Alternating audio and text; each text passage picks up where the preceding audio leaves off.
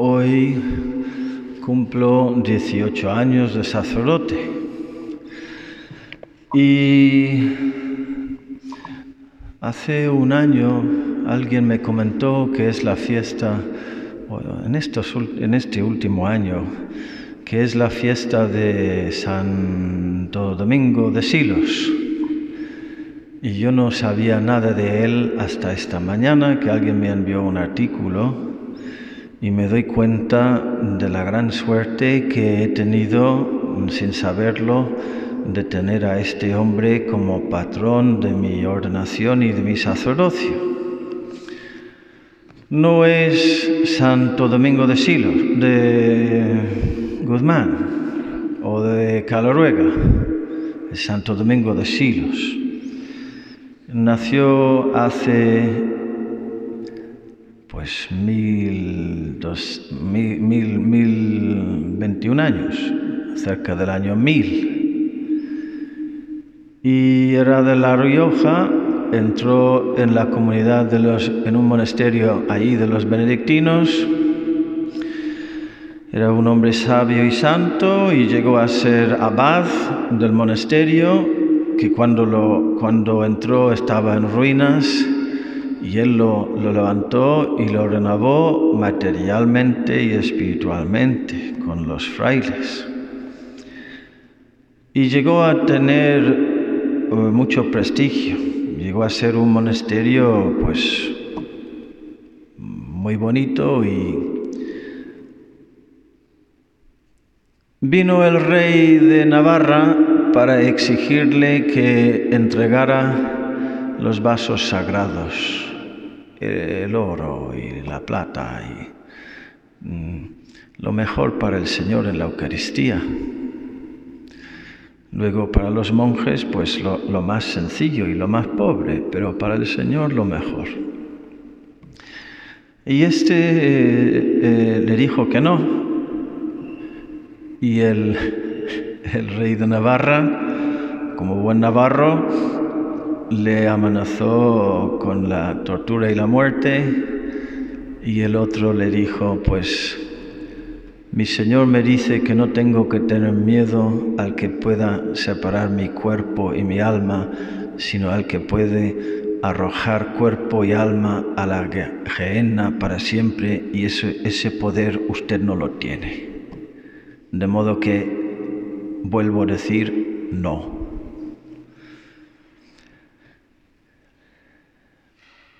Le echó de, le expulsó de su reino y cuando se enteró el rey de Castillo, estas cosas se repiten una y otra vez a lo largo de la historia. Se enteró el rey de Castillo, a ver, no sé si se llamaba Ferdinand, el primero, y, quiso acogerle eh, en su reino y le, encargó otro monasterio eh, muy decaído, en ruinas casi, eh, desde el punto de vista también material y espiritual. Y una vez más este hombre levantó el monasterio, mira cómo lo levantó. El monasterio de Santo Domingo de Silos. Mira la obra que hizo. Levantó el monasterio material y espiritualmente, acudieron a vivir con él jóvenes para consagrarse a Dios en una vida de sencillez, de, de penitencia y de oración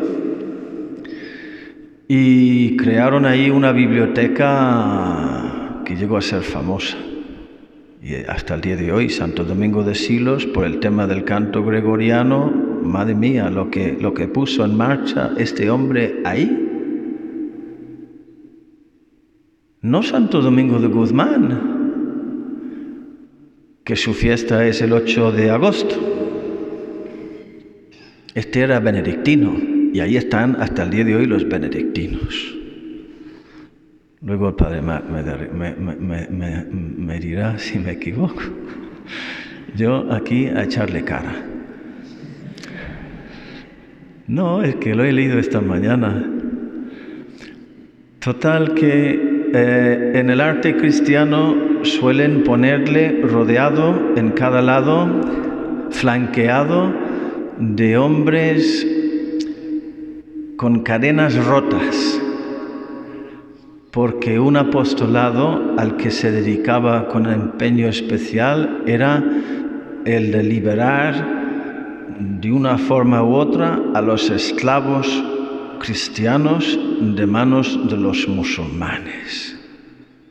Cientos de ellos, con las cadenas rotas, señalando la liberación. Y para rematar la cosa, 96 años después de su muerte, se apareció en sueños a, la madre, a una señora embarazada, eh, no sé si está embarazada, sí, creo que estaba embarazada, o no sé si, si tenía dificultades a la hora de concebir.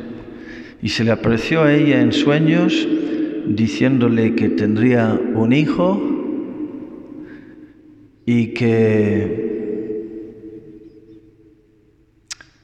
Eh, y, que, y, que, sería un, apóstol cuya, cuya, voz llegaría hasta los últimos confines del mundo.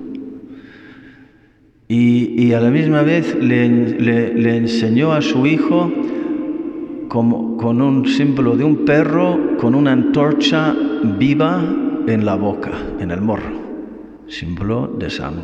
Luego ella mm, concibió y, eh, y dio a luz y el hijo le dio el nombre Domingo, que llegó a ser Santo Domingo de Guzmán, que él con San Francisco de Asís, los dos, Francisco reconstruye mi iglesia que yace en ruinas, Domingo reconstruye mi iglesia que yace en ruinas, pues eran dos almas gemelas Francisco y Domingo que revolucionaron la vida religiosa en, bien, en buen sentido, renovaron, mejor que revolucionaron, renovaron, reconstruyeron, que es la palabra que empleó el mismo Dios hablando a San Francisco Santo Domingo. De modo que durante muchos siglos, cuando había fe, y todavía algo hay, las madres embarazadas invocaban a Santo Domingo de Silos para que bendijera al niño de sus entrañas, para que naciera bien y creciera bien, para que llevara una vida santa. Y todo esto, el 18 porque murió, su fiesta es el 18, perdón, el 18, quita, quita, borra, el 20. El 20 de diciembre murió, es su fiesta, que es el día en el que se encuentran dos mujeres embarazadas y empiezan a profetizar sobre el alcance que tendrá la voz de estos hijos que cada una tiene en sus entrañas por todo el mundo entero. Y él también tenía ese carisma. Y yo he sido ordenado en el, día de este hombre. Pues a lo mejor, eh, venid a mí las mujeres embarazadas os doy la bendición al niño. Desde luego, desde ahora en adelante, lo haré con más fe y con más alegría y con más esperanza. Porque, porque este hombre es mi patrón y porque he, sido ordenado en, este día que celebra tanto la fecundidad de las madres. La misión de las madres, madre mía, qué suerte me ha tocado. Y esta mañana me entero. Pues nada más, queridos hermanos, celebrad conmigo rezad por mí y por todos los sacerdotes, para que como Santo Domingo de Silos seamos defensores de la Eucaristía, proclamadores valientes de la verdad, aunque sea ante los reyes, liberadores mm, de los esclavos, rompedores, perdonadme que invento una palabra, de cadenas, y intercesores poderosos por las madres y por los niños y los jóvenes. Que así sea.